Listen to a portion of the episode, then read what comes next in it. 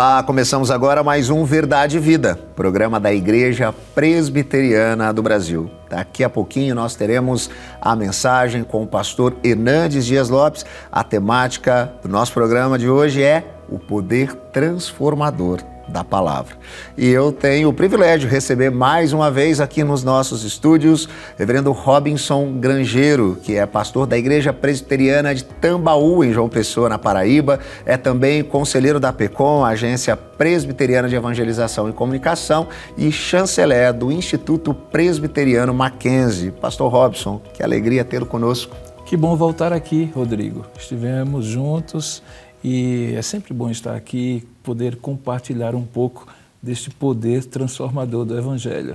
É verdade. Eu já começo então fazendo aquelas perguntas, né, que nós já estamos nos acostumando com elas, né? Algumas nem tão fáceis assim, mas com certeza eu tenho convicção, respostas que trarão direcionamento e muitas vezes até mesmo alento para aqueles que estão nos acompanhando.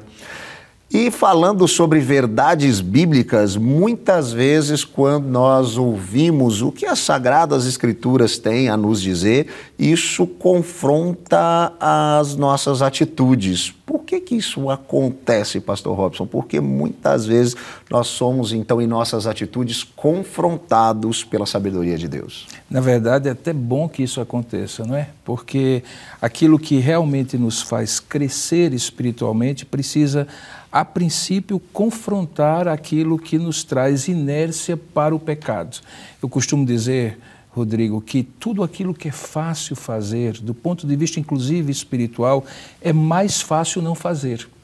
Ou seja, existe uma inércia no ser humano, e particularmente no que se refere à vida espiritual, de continuar naquela coisa plácida e conformada. A palavra de Deus nos desestabiliza, ela nos confronta. Basicamente porque a palavra de Deus traz consigo o caráter do próprio Deus. Deus é santo, Deus é justo, Deus é puro, e ao nos manifestar a sua palavra, esta palavra também é boa, é pura, é justa e santa e se confronta com o fato de que nós somos exatamente o oposto disso. Fomos criados à imagem de Deus para sermos bons, santos, justos e puros. No entanto, por conta do pecado original, nós nos tornamos pecadores. E então é quase como se aquilo viesse em confronto à nossa natureza. Então nós nos sentimos atingidos pela palavra, desestabilizados, porque de fato precisamos voltar os nossos olhos para aquilo que nós somos em relação ao que Deus é. E a única maneira de fazer isso é confrontando. Por isso a palavra de Deus diz que ela não volta vazia. E é bom que eu fique incomodado. O incômodo produz uma reflexão, produz um arrependimento e abre o meu coração para que eu possa ouvir a palavra de Deus. O Deus que machuca é o Deus que consola, é o Deus que sara e ele só pode sarar se eu sentir que estou machucado pela palavra que me confronta. Eu preciso ter consciência de que sou pecador para buscar a salvação em Jesus Cristo. Amém. E pastor Robson, a sensação que eu tenho é que às vezes nós somos confrontados pela palavra de Deus, uh, temos até algumas atitudes transformadas e parece que às vezes é como se a gente fechasse os olhos, fosse como se aquela máquina que fosse desligada voltasse às suas configurações originais, e aí de repente a gente está andando em alguns caminhos tortuosos que vão trazer consequências complicadas. Ah, por que, que isso ainda acontece com a gente e como lidar com isso? Na verdade, a gente sabe, Rodrigo, você conhece muito bem, que a salvação ela é um ato na medida em que Deus nos justifica dos nossos pecados por meio de Jesus Cristo, o que nos faz estar livres completamente da condenação do pecado. Uh, já não há nenhuma condenação, dizia Paulo, para os que estão em Cristo Jesus. Mas essa situação resolve a questão legal entre eu e Deus. Eu não tenho mais culpa diante dele porque a culpa foi imputada e transferida para Jesus Cristo. Mas o meu coração continua sendo um coração pecaminoso enganoso, desesperadamente corrupto, é a expressão que Isaías usa. Portanto, há uma questão moral. Eu aprendi hábitos pecaminosos. Eu tenho, de, tenho desejos pecaminosos. E quando o Espírito de Deus começa a santificar a minha vida, aí começa aquele processo que a gente chama de santificação, em que cada vez mais o pecado tem menos poder sobre nós, nos tornando semelhantes a Cristo, restaurados à sua imagem e semelhança. Mas esse processo não é uma linha reta e crescente sempre. Muitas vezes nós caímos em pecado e precisamos nos humilhar diante de Deus. Então, a melhor, a melhor maneira de nós evitarmos que isso se torne um hábito, ou seja, que o pecado comece a voltar a ser uma prática e um prazer de uma alma pecaminosa, de um coração pecaminoso, é usar os meios de graça. O uso diligente dos meios de graça, a palavra, a oração, a comunhão com os irmãos, o serviço a Deus, são como uma refeição equilibrada. Sabe aquele prato colorido, feijão, arroz, uma, uma proteína, saladinha. saladinha? Então aquilo tudo faz com que eu esteja bem nutrido. E um corpo bem nutrido, ele repele todo aquele aquela intromissão de coisas ruins que podem me fazer pecar. Então eu preciso usar de maneira diligente os meios de graça e ter a graça de confiar que aquele que começou boa obra em mim não haverá de parar até aquele momento em que essa salvação se completa, uhum. em três etapas: justificação, santificação, que é o momento em que todos nós crentes em Cristo estamos passando, até chegar aquele momento da glorificação. Uhum. A glorificação é quando não apenas estaremos livres da condenação do pecado, do poder do pecado, mas também estaremos livres da presença do pecado.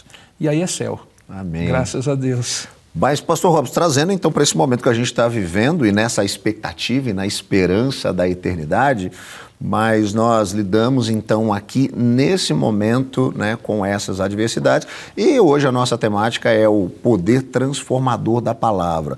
Ah, você disse a respeito desse processo da santificação, como que o evangelho pode de fato né, ter esse efeito e transformar a vida de uma pessoa, como se dá ah, por meio da palavra? Bom, primeiramente o Evangelho, naquele momento inicial, nos convence do pecado, do juízo e da justiça. E aí isso nos permite compreender a obra da salvação, de que os nossos pecados estão imputados em Jesus Cristo, já não temos nenhuma condenação. E aí é que muitas vezes os cristãos caem num erro, que é pensarem que agora podem viver com as suas próprias forças e entram então num processo de justiça própria, uhum. é, uma certa, um certo legalismo. Eu tenho que fazer por onde merecer esse primeiro gesto salvífico de Cristo. Eles entendem a justificação em Cristo, mas querem a santificação por conta deles. Pelas né? obras, exatamente. Aí começa a ter aquilo que Paulo advertiu aos Gálatas um outro evangelho, uhum. o evangelho de que serve para justificar e resolver o problema da condenação do pecado, mas não serve para me santificar. Uhum. E de fato o evangelho precisa ser continuamente ouvido e continuamente pregado para nós mesmos. Amém. Quem precisa Todos ouvir o evangelho não é apenas aquele que nunca ouviu falar de Jesus, Todo cristão precisa ouvir diariamente o Evangelho que diz que devemos nos arrepender e confiar em Cristo. Nos arrepender e confiar em Cristo. Uma espécie de valsa em que, pelos dois pezinhos, nós nos arrependemos e confiamos em Cristo. E confiados em Cristo, voltamos a nos arrepender porque temos sempre algo a crescer espiritualmente. Eu costumo dizer é, Rodrigo, que é importantíssimo que você compreenda que a obra de Cristo ainda está acontecendo na sua vida e que existe uma questão moral que precisa ser mudada. Os afetos do meu coração, para usar uma expressão muito conhecida de Jonathan Edwards, eles precisam ser agora afetos que tenham em Deus a seu prazer, a sua alegria porque senão eu começo a me sentir atraído por aqueles afetos é, pervertidos do pecado, as, as insinuações do mundo, as tentações do diabo. Eu tenho que substituir tudo isso por uma vida que me leva, na minha motivação mais íntima e profunda, para o Evangelho de Jesus Cristo. Isso é um processo contínuo. É, eu acredito que o Evangelho serve para salvar o homem da condenação do pecado e serve para mudar os afetos do ser humano já convertido em Cristo. Amém. E, e esse processo todo, então, ele acaba gerando alguns frutos nessa vida que está sendo transformada. Quais seriam alguns frutos que nós podemos perceber em uma vida de fato transformada pelas verdades do Evangelho, Pastor Robson? Eu acredito que são aquelas manifestações do caráter de Cristo na vida dessa pessoa. Uh, Paulo fala sobre o fruto do Espírito. Se você contrastar o fruto do Espírito com as obras da carne, ele mesmo diz que as obras da carne produzem dissolução os, o fruto do Espírito, que inclusive está no singular e que tem manifestações diversas, produzem uma similitude, uma semelhança com o caráter de Cristo. Então, quando você olha alguém e vê que as palavras, os comportamentos, as atitudes, as decisões, os relacionamentos são profundamente afetados por Cristo, ela se parece cada vez mais com o próprio Jesus. Este é o fruto que eu acredito mais importante. Mas, além disso, essa pessoa tem um senso de vocação, de que não está no mundo por acaso, de que tem uma missão, de que precisa consagrar o melhor do seu tempo, o melhor do seu talento, o melhor do seu tesouro a Deus, fazendo com que a vida seja mais do que trabalhar, pagar contas, ganhar dinheiro, criar filhos, ou seja, algo que seja que, algo que, que, que, que aplique o senso de que eu sou de Deus e que uhum. estou no mundo com um propósito. Então, quando alguém tem esse propósito, ela fala de Jesus, ela vive o Evangelho e fica muito nítido aquilo que Deus fala, os santos dele na terra, que não são santos porque são perfeitos, são santos porque estão sendo aperfeiçoados e os sinais desse aperfeiçoamento ficam visíveis a todos. Amém. Que especial, que tempo bom. Espero que você também tenha sido abençoado como eu por esse bate-papo aqui. E não acabou não, tem mais programa Verdade e Vida pela frente. Daqui a pouquinho, logo depois da nossa paradinha aqui, tem Reverendo Hernandes Dias Lopes trazendo a mensagem de hoje, o poder transformador da palavra. Que Deus possa de fato falar à sua mente e ao seu coração.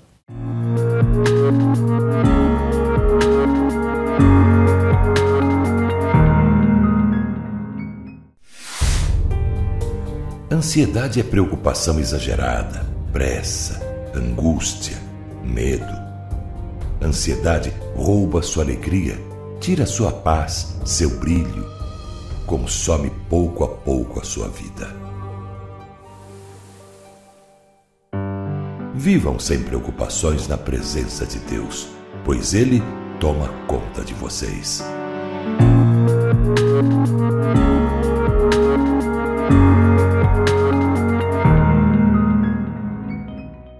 Que privilégio poder partilhar com você a preciosíssima palavra de Deus. E hoje eu quero tratar exatamente deste tema, o poder transformador da palavra de Deus.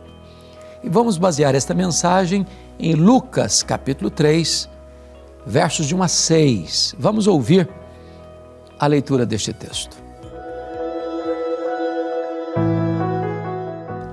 No 15º ano do reinado de Tibério César, sendo Pôncio Pilatos governador da Judéia, Herodes, tetrarca da Galileia, seu irmão Filipe, tetrarca da região de Itureia, e Traconides, e Lisânias, tetrarca de Abilene, sendo sumo sacerdote Anás e Caifás, veio a palavra de Deus a João, filho de Zacarias, no deserto ele percorreu toda a circunvizinhança do Jordão, pregando o batismo de arrependimento para remissão dos pecados, conforme está escrito no livro das palavras do profeta Isaías.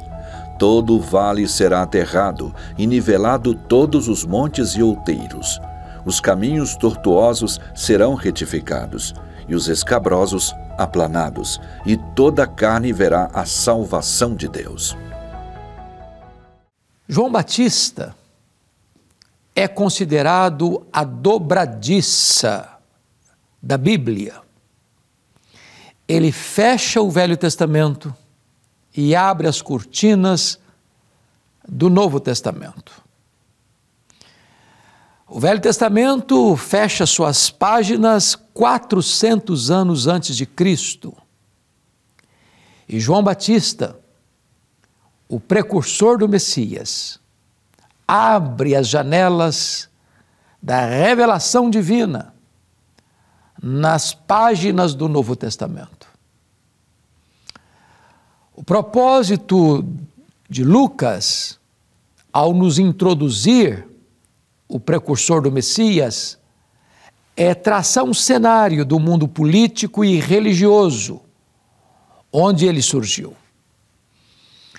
E Lucas relata para nós, em primeiro lugar, o cenário geral do Império Romano, porque era o 15 ano de Tibério César.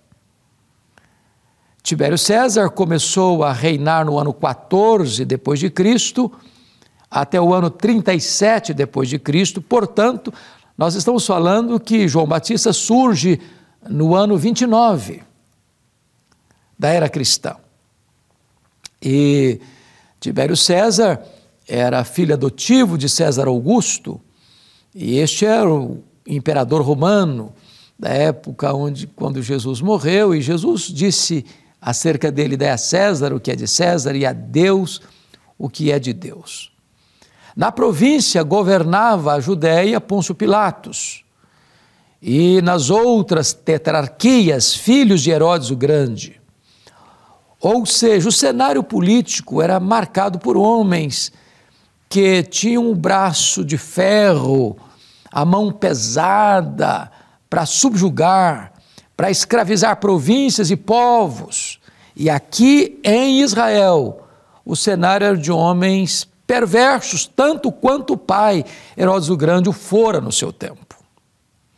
O cenário religioso não era melhor era cinzento também, porque somos informados no versículo de número 2, sendo sumos sacerdotes Anás e Caifás. Olha, só tinha um sumo sacerdote.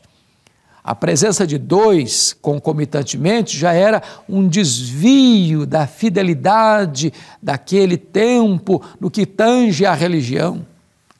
Esse já era um cargo comprado a peso de ouro, um desvio da verdadeira fé do povo judeu.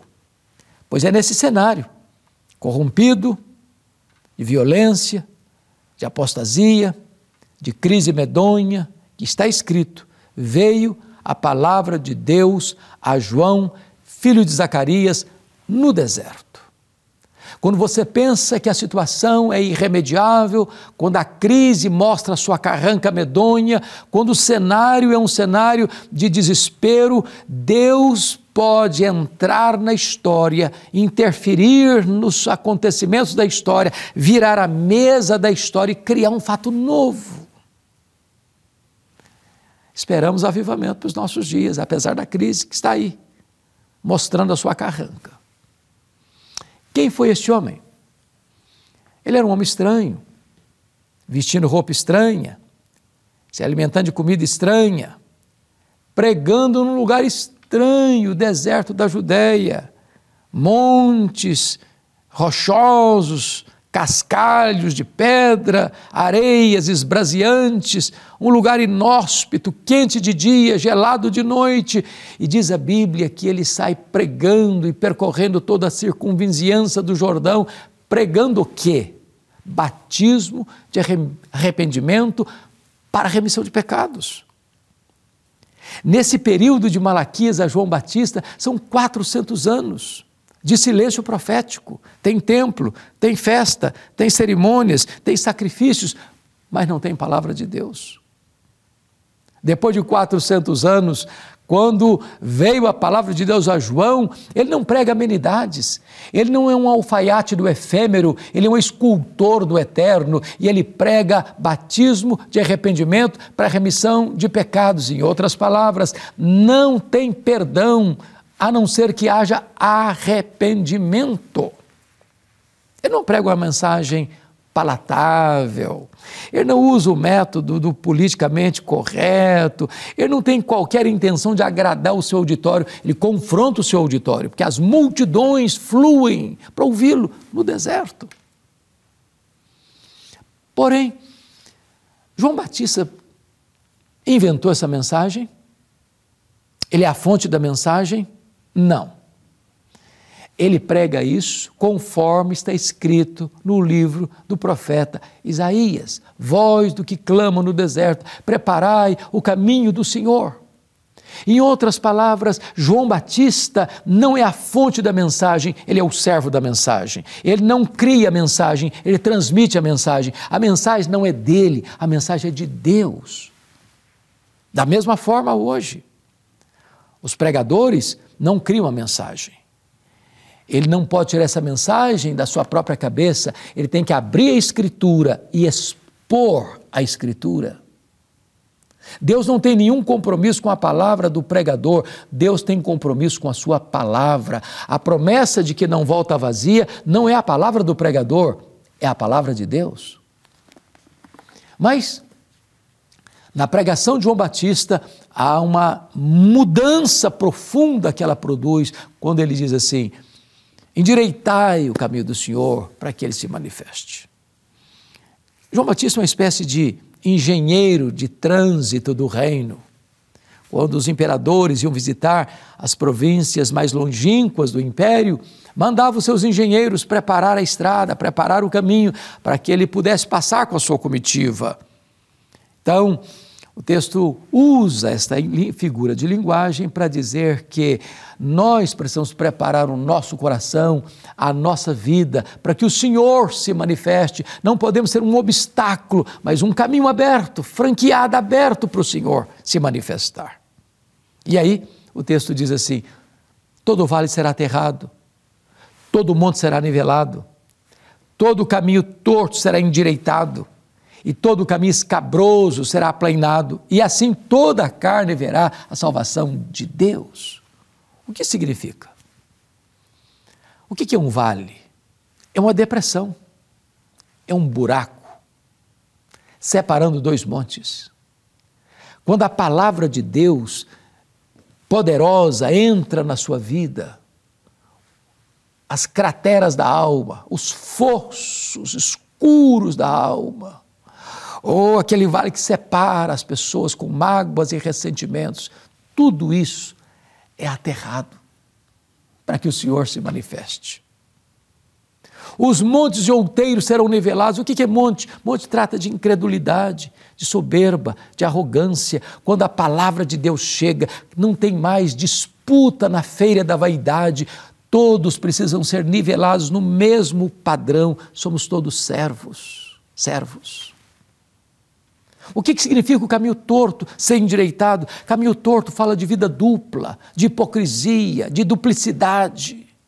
Quando a palavra de Deus poderosa chega transformadoramente, ela tira as máscaras, arranca os véus e mostra a necessidade de viver na luz, na verdade. O que significa os caminhos escabrosos? A palavra significa fora do lugar. O que está fora do lugar na sua vida? Sua vida pessoal? Seu casamento, sua família, seus negócios, seu coração, suas doutrinas. Quando a palavra de Deus chega, tudo que está fora do lugar precisa ser colocado no lugar. Então toda a carne verá a salvação de Deus. Quando você olha para esse cenário, você vai ver que as multidões estão ouvindo João Batista. Os publicanos estão ouvindo João Batista. Os soldados estão ouvindo João Batista. Ou seja, a igreja de Deus não é a igreja de classe média ou a igreja dos pobres, não tem acepção de pessoas. A igreja de Deus é um lugar para todos virem, ela é aberta para todos, mas não é aberta para tudo. Ela é aberta para o ser humano, mas não é aberta para o pecado. Na igreja de Deus, você tem o mais rico e o mais pobre sentado lado a lado e eles são absolutamente iguais. Na igreja de Deus, você tem o maior empresário da cidade, que é um diácono, está carregando cadeira para o pedreiro sentar. Nenhum é mais importante do que outro. Deus não faz acepção de pessoas, todos são importantes para Ele. Diante do poder desta pregação, Diz o texto que as multidões perguntam para João Batista: o que, é que nós vamos fazer diante desta pregação? E ele disse assim: quem tem duas túnicas, dê uma para quem não tem. Quem tiver comida, faça o mesmo. A generosidade não é o caminho aberto para o céu.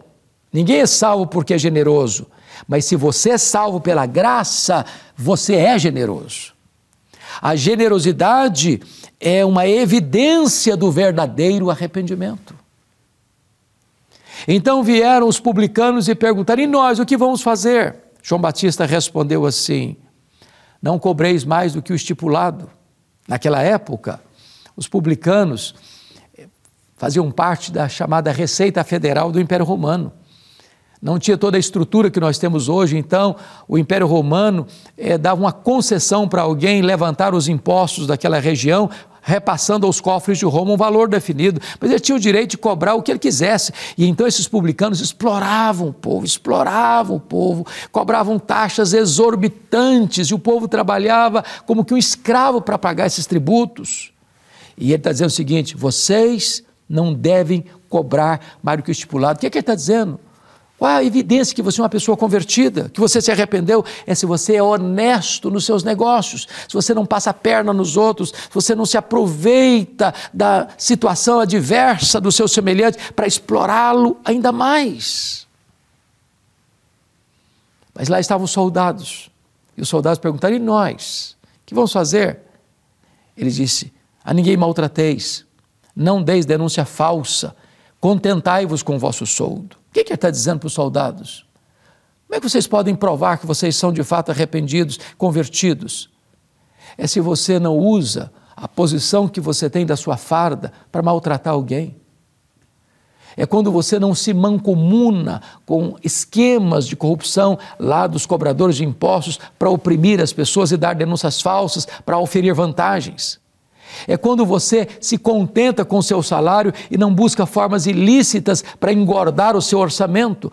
Honestidade. É evidência de que alguém de fato é convertido. Na verdade, esse texto mostra para nós que a igreja evangélica brasileira precisa de um choque ético.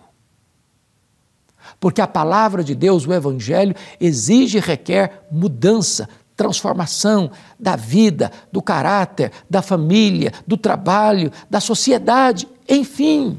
A igreja é o sal da terra, a igreja é a luz do mundo, a igreja é a embaixadora do céu na terra.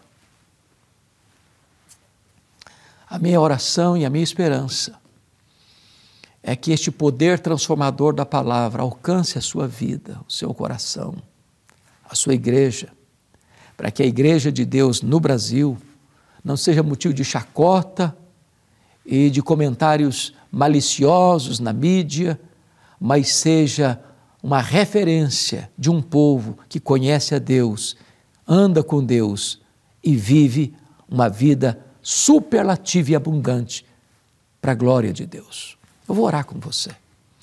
Ó oh, meu Deus, eu te peço que tu apliques esta palavra ao nosso coração e traga para nós mudança profunda, não como esforço do braço humano, mas como operação da tua graça, mediante o poder do teu Espírito. Assim oramos, em nome de Jesus. Amém.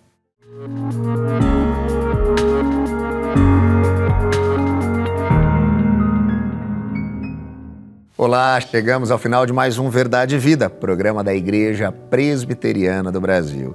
E eu queria agradecer a todos aqueles que têm sido os nossos parceiros em missão e têm contribuído para que esse programa possa estar ao ar todas as semanas, abençoando pessoas e famílias com as verdades do Evangelho. Se você quer saber um pouquinho mais sobre a Igreja Presbiteriana do Brasil, sobre o nosso programa e como você também pode participar e contribuir, entre entre em contato conosco porque nós queremos enviar um presente gratuitamente para você. Você vai mandar para a gente via WhatsApp seu contato, o nosso telefone, o código de área é o 11 947 18 94 50. Você vai dizer que quer saber um pouco mais sobre o nosso programa, sobre a nossa igreja. A gente vai mandar aí na sua casa para você gratuitamente esse livro com mensagens para cada dia do seu ano. Gotas de Esperança para a Alma, mensagens e reflexões escritas pelo reverendo Hernandes Dias Lopes, que eu tenho certeza vão abençoar você, o seu dia e também toda a sua família. Se você quer conhecer um pouco mais sobre a Igreja Presbiteriana do Brasil, nos procure nas nossas redes sociais, sempre arroba IPB Oficial. O Verdade e Vida vai ficando por aqui, mas semana que vem tem mais, no mesmo horário e no mesmo canal.